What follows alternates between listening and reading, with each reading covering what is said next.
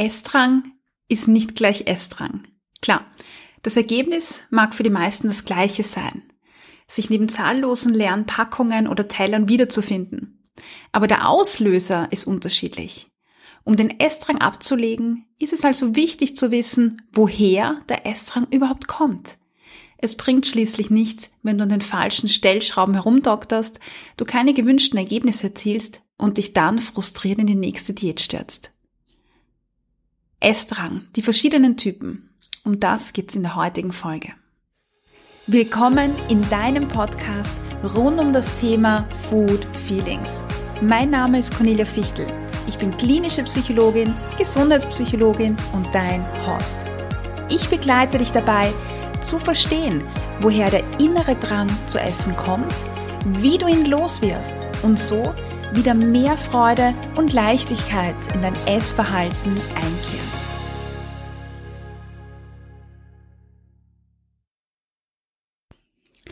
Der Begriff Essverhalten ist ein Überbegriff für die Nahrungsauswahl an sich, für die Gründe, warum wir essen, Diätverhalten, die Art, wie man isst, sowie Verhaltensweisen wie Essstörungen. Es geht also nicht darum, was man isst, sondern darum, wie und warum. Und das menschliche Essverhalten ist ein komplexes Zusammenspiel aus ganz vielen verschiedenen Faktoren, wie äh, psychologische, physiologische, nährstoffbezogene, soziale, aber auch kulturelle Faktoren. In unserer Gesellschaft, aber auch in der wissenschaftlichen Literatur wird unterschieden zwischen gesunden Essverhalten und ungesunden Essverhalten.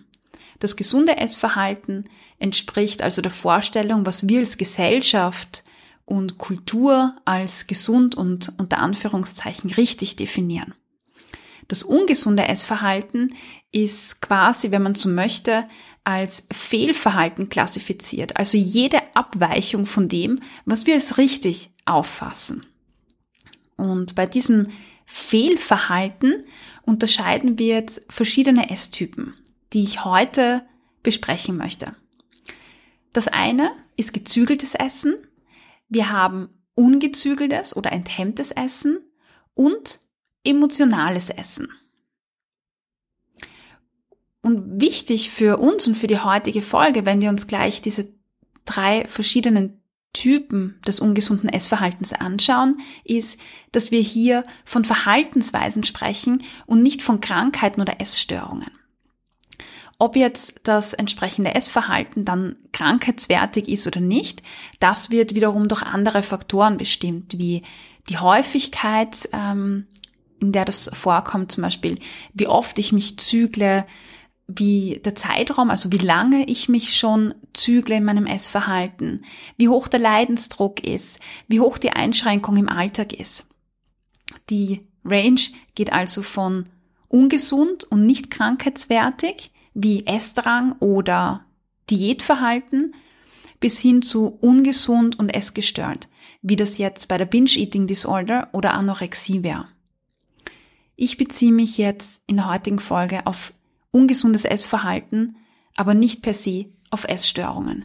Das ist ganz, ganz wichtig, weil diese Dinge, über die ich rede, sehr häufig mit Essstörungen gleichgesetzt werden und dabei vergessen wird, dass in unserer Gesellschaft per se ein sehr, eine sehr ungesunde Vorstellung von, ja, Essen kursiert und demnach auch einfach ganz, ganz viele Menschen sich sehr ungesund verhalten im Zusammenhang mit Essen, aber einfach jetzt nicht per se eine Essstörung haben.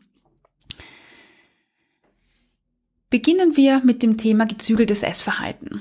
Gezügeltes Essverhalten ist ein Essverhalten, bei dem die Nahrungsauswahl oder die Energieaufnahme gedrosselt wird, mit dem Ziel, das Gewicht zu reduzieren oder zu halten. Und jetzt wird's kurz kompliziert, Gezügeltes Essverhalten müssen wir vom Diäthalten unterscheiden. Während beim Diäthalten tatsächlich auch im Verhalten einfach was bemerkbar oder sichtbar ist, sehbar ist, umfasst gezügeltes Essverhalten auch die reine Absicht oder die mentale Intention also das Vorhaben, Kalorien zu sparen oder auf bestimmte Lebensmittel zu verzichten. Also allein die gedankliche Beschäftigung mit dem Thema Kalorien, Kalorien sparen und das, was in Folge dann dazugehört, nämlich ein gezügeltes Essverhalten, ein schlechtes Gewissen, wenn man mal was isst, was man äh, gedanklich als ungesund labelt und so weiter, gehört hier dazu. Also nochmal kurz, Diät halten ist auch wirklich das, was man im Verhalten bemerkt. Also wenn man tatsächlich Kalorien einschränkt, äh, Dinner Canceling betreibt und gezügeltes Essverhalten umfasst auch die gedankliche Beschäftigung damit. Also ein rein ein schlechtes Gewissen die ganze Zeit zu haben oder sich, wenn du dir vornimmst, morgen weniger zu essen oder auf Süßes zu verzichten. Oder wenn du denkst, es gibt unter Anführungszeichen gesunde und ungesunde Lebensmittel und du auf ungesundes verzichten musst. Oder alleine der Plan abzunehmen. Zu nehmen. Ob du es tust oder in dieser Abmorgenschleife gefangen bist, spielt keine Rolle. Die Konsequenzen, nämlich für die Psyche, aber auch für das Verhalten, sind bei beiden gleich. Alleine die Vorstellung davon, sich zu zügeln oder das Essverhalten einzuschränken, reicht aus, um dieselben Konsequenzen zu erleben, als ob du tatsächlich eine Diät hättest. Spannend, wie ich finde. Was sind das jetzt also für Konsequenzen, von denen ich spreche? Ich möchte gerne die Theorie des gezügelten Essverhaltens aus der Ernährungspsychologie vorstellen. Die ständige gedankliche Beschäftigung mit dem Thema Essen oder Kaloriensparen führt zu zahlreichen Gegenregulationen im Körper, also zu bestimmten Konsequenzen. Zum Beispiel verlieren Betroffene das Gefühl für Sättigung. Beim Essen fühlt es sich dann so an, als würde man einfach nicht satt werden. Man isst einen ganzen Teller, aber irgendwie verliert man immer mehr das Gefühl dafür, wie sich Sattsein anfühlt. Dabei verliert man dann auch mit der Zeit das Gefühl für die unter Anführungszeichen richtige Portionsgröße. Nicht selten sitzen dann Frauen, zum Beispiel in meiner Praxis von mir, die verzweifelt sind, weil sie nicht mehr wissen, wie viel Essen eigentlich normal oder unter Anführungszeichen richtig ist. Und je mehr man natürlich verwirrt ist, je mehr man nicht weiß, was tun, was nicht tun, tendiert man dazu, sich immer mehr Regeln und auch Richtlinien herzunehmen, zum Beispiel wenn es darum geht, wie viel darf ich essen. Gleichzeitig reagiert der Körper mit einer völligen Enthemmung, wenn gegessen wird. Das spürt man dann in einem Drang, immer weiter und weiter essen zu wollen. Ohne klare Vorgaben von Portionsgrößen würde also ungehemmt weiter gegessen werden wie ein Fass ohne Boden. Für einige Betroffene vielleicht so lang, bis Bauchschmerzen kommen oder bis einfach ein schlechtes Gefühl die Nahrungsaufnahme stoppen. Je mehr gezügeltes Essen man praktiziert, desto mehr unterliegt das Essverhalten dann der kognitiven, also geistigen oder mentalen Kontrolle und desto mehr verliert man den Zugang zum eigenen Körper. Und desto mehr oder desto häufiger kommen dann wahrscheinlich auch so enthemmte Essphasen. Und diesen Esstyp bezeichne ich zum Beispiel in meinem Buch Food Feelings auch als Diet First Esstyp. Das gezügelte Essverhalten entsteht und mit der Zeit nimmt auch immer mehr dieser Essdrang zu, der dann früher oder später zu diesem enthemmten oder unkontrollierten Essanfällen führt. Schon eine kleine Verletzung der eigenen Diätregeln, eine kleine Ausnahme können die ganze Kontrolle über das Essverhalten außer Kraft setzen. Zum ersten Mal ist das in den sogenannten Preload-Experimenten gezeigt worden. Bei den Preload-Experimenten werden Versuchsteilnehmer in ein Labor eingeladen und man gaukelt ihnen vor, es geht zum Beispiel um einen Geschmackstest. Da gibt es ein ganz berühmtes Experiment mit Milchshakes, wo man den Teilnehmern gesagt hat, sie bekommen jetzt Milchshakes und sie sollen bitte bewerten, wie der Geschmack ist. Und es gab zwei Gruppen, nämlich gezügelte Esserinnen und natürliche, schrägstrich intuitive Esserinnen. Damals gab es den Begriff intuitiv noch gar nicht, die wurden ähm, seit jeher einfach natürliche Esserinnen genannt. Und innerhalb dieser Gruppen gab es dann wiederum Gruppen, die ein, zwei oder drei Shakes bekommen haben zum Testen. Das war der Vorwand. Und nach diesen Tests gab es quasi eine Belohnung für die Teilnehmer. Ihnen wurden gesagt, äh, da draußen jetzt, wenn sie da rausgehen durch die Tür, dann gibt's ein, ja, gibt's einen, einen Eiswagen und als Belohnung oder als Dankeschön können sie da Eissorten essen. Und hier hat eigentlich das eigentliche Experiment begonnen. Und die Milchshakes waren ein Preload. Und dann hat man sich angeschaut, wie viel Eis essen jetzt die Personen. Und das Spannende war, je mehr Milchshakes die Personen bekommen hatten, die gezügelten Esser, desto mehr Eis haben sie gegessen schlussendlich. Und bei den natürlichen oder intuitiven Esserinnen war es genau umgekehrt. Je mehr Milchshakes sie getrunken hatten, desto weniger Eis haben sie gegessen. Und das ist dieses Phänomen der Enthemmung. Wenn man selbst auferlegte Verbote bricht und etwas isst, was man eigentlich nicht essen soll oder essen darf, sich eine kleine Ausnahme gönnt, dann kann muss nicht, aber kann dazu führen, dass es in diesem, na jetzt ist es eh schon Wurscht-Prinzip endet und einfach hemmungslos gegessen wird. Und das ist dann wiederum der Grund, warum Betroffene versuchen, immer mehr und mehr Kontrolle auszuüben. Man hat ja Angst und denkt sich dann mit der Zeit, na ja, wenn ich mich nicht kontrolliere, dann kommt es zu einem Überessen oder dann kann ich mich nicht mehr stoppen. Ja, und somit gibt's immer mehr Kontrolle, immer mehr Vorgaben, was gegessen werden darf, wie viel gegessen werden darf.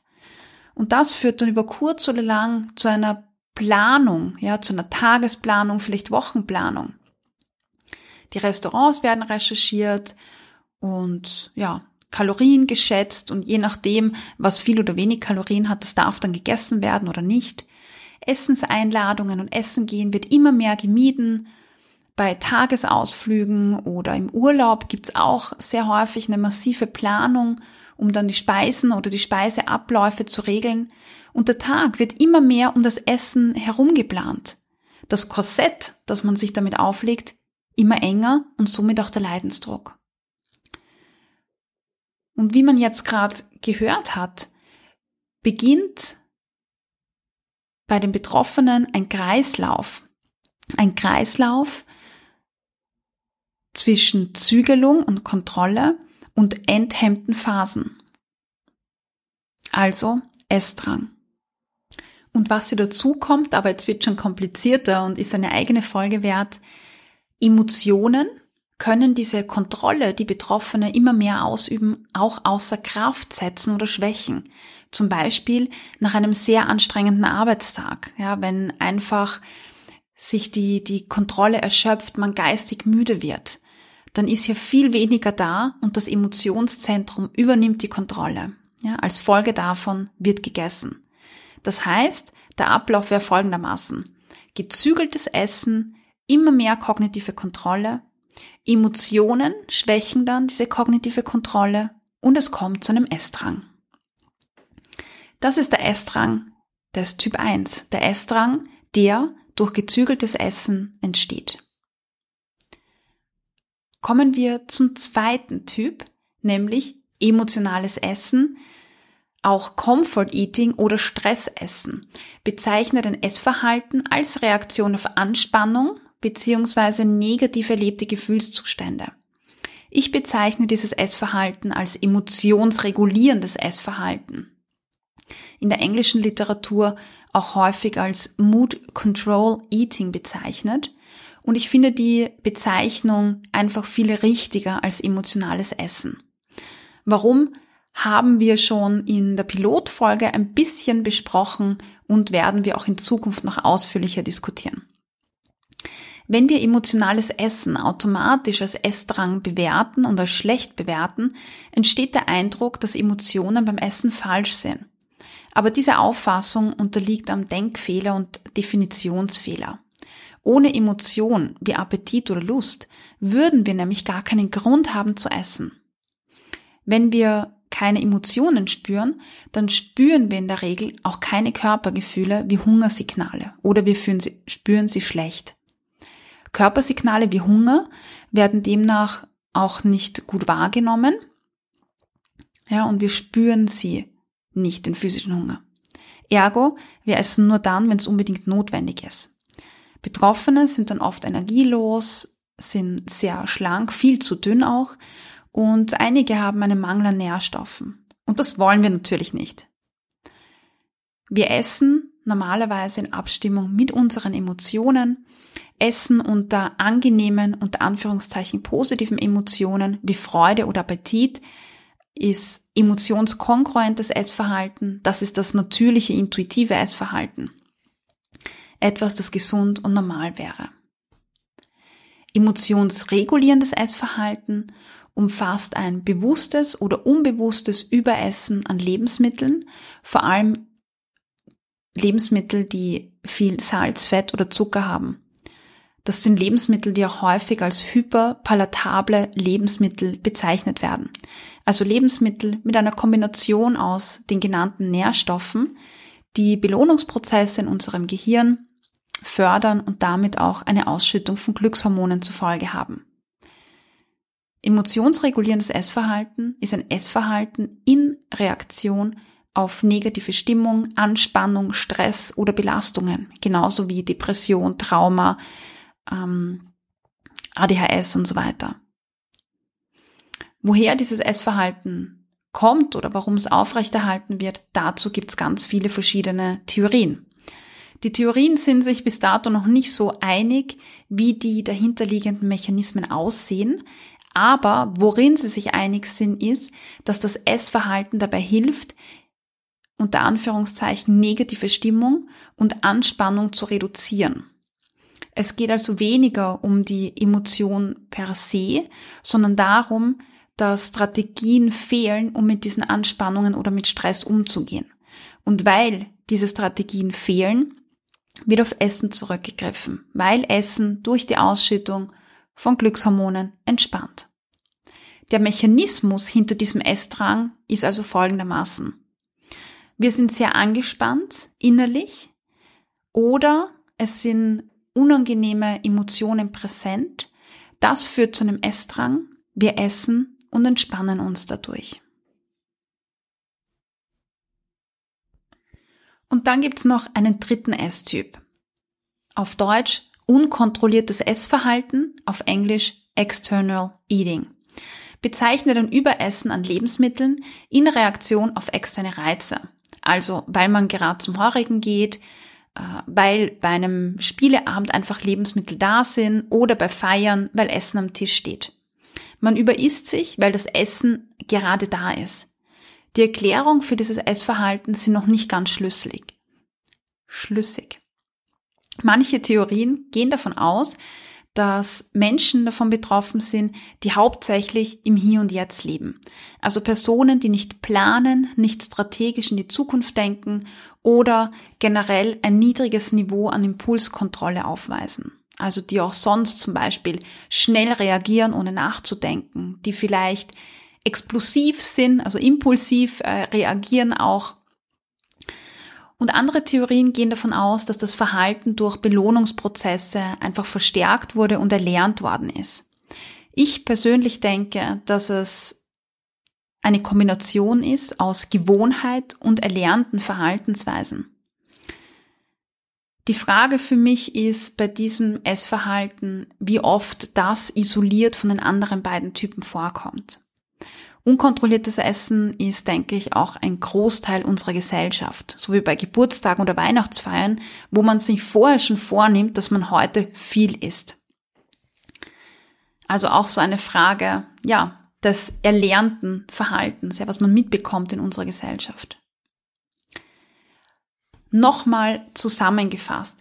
Wir haben in dieser heutigen Folge drei Ess Typen besprochen, also drei Verhaltensweisen Und bei allen dreien kommt ein Essdrang vor. Die Frage ist also, woher dieser Essdrang kommt. Vor allem, wenn wir den Essdrang ablegen möchten, ist es wichtig zu wissen, woher kommt der Essdrang, damit ich weiß, wo kann ich ansetzen. Gezügeltes Essverhalten kommt von einer kognitiven oder physischen Einschränkung. Das heißt, ich nehme mir vor, dass ich ab morgen weniger essen muss, Kalorien sparen muss oder ich befinde mich schon in einer Diät. Um den Essdrang abzulegen, der durch gezügeltes Essverhalten kommt, ist es wichtig, die Zügelung und die Kontrolle abzulegen und einen natürlichen, intuitiven und achtsamen Zugang zum Essverhalten zu erlernen. In Zukunft werden wir uns in diesem Podcast natürlich auch drum kümmern, wie das möglich sein wird, weil natürlich klingt das alles viel einfacher, als es tatsächlich ist. Das emotionsregulierende Essverhalten ist der zweite Esstyp. Es ist ein Tool, um mit Anspannung, Stress und Belastungen umzugehen. Um dieses Verhalten abzulegen, ist es wichtig, Emotionen spüren zu lernen und Strategien zu erlernen, um mit Belastungen oder Emotionen wie Traurigkeit, Langweile, Ärger, Kränkungen oder Stress umzugehen. Außerdem kommt dieses Essverhalten auch bei einigen oder in Zusammenhang mit psychischen Erkrankungen oder Persönlichkeitsakzentuierungen vor. Nämlich solche Typen, die Probleme mit der Emotionsregulation haben. Zum Beispiel bei ADHS. Ja, wo einfach in diesen starken Aktivitätsphasen zum Beispiel extrem viel Spannung da ist, die dann übers Essen abgebaut wird. Auch bei Traumata, ja, die in der Vergangenheit erlitten worden sind, ähm, kommt Essen sehr häufig vor, um auch hier die Anspannung zu regulieren. Genauso wie bei Angststörungen oder Hochsensibilität. Wenn man an diesen Dingen ähm, leidet und vielleicht auch Essdrang hat, dann würde ich hier eine Therapie, also eine psychologische Therapie oder psychotherapeutische Therapie empfehlen. Unkontrolliertes Essverhalten ist ein erlerntes Verhalten. Hierbei geht es darum, Gewohnheiten zu hinterfragen, mehr Achtsamkeit zu kultivieren und eine ausgewogene Ernährung in den Alltag einzuführen und wieder lernen, auf Körpersignale zu achten. Ich hoffe, du konntest dir heute wieder einige Inputs mitnehmen, mit denen du an deinen Food Feelings arbeiten kannst. Gib mir Feedback auf Apple Podcast oder Spotify und verrate mir, was dir besonders geholfen hat.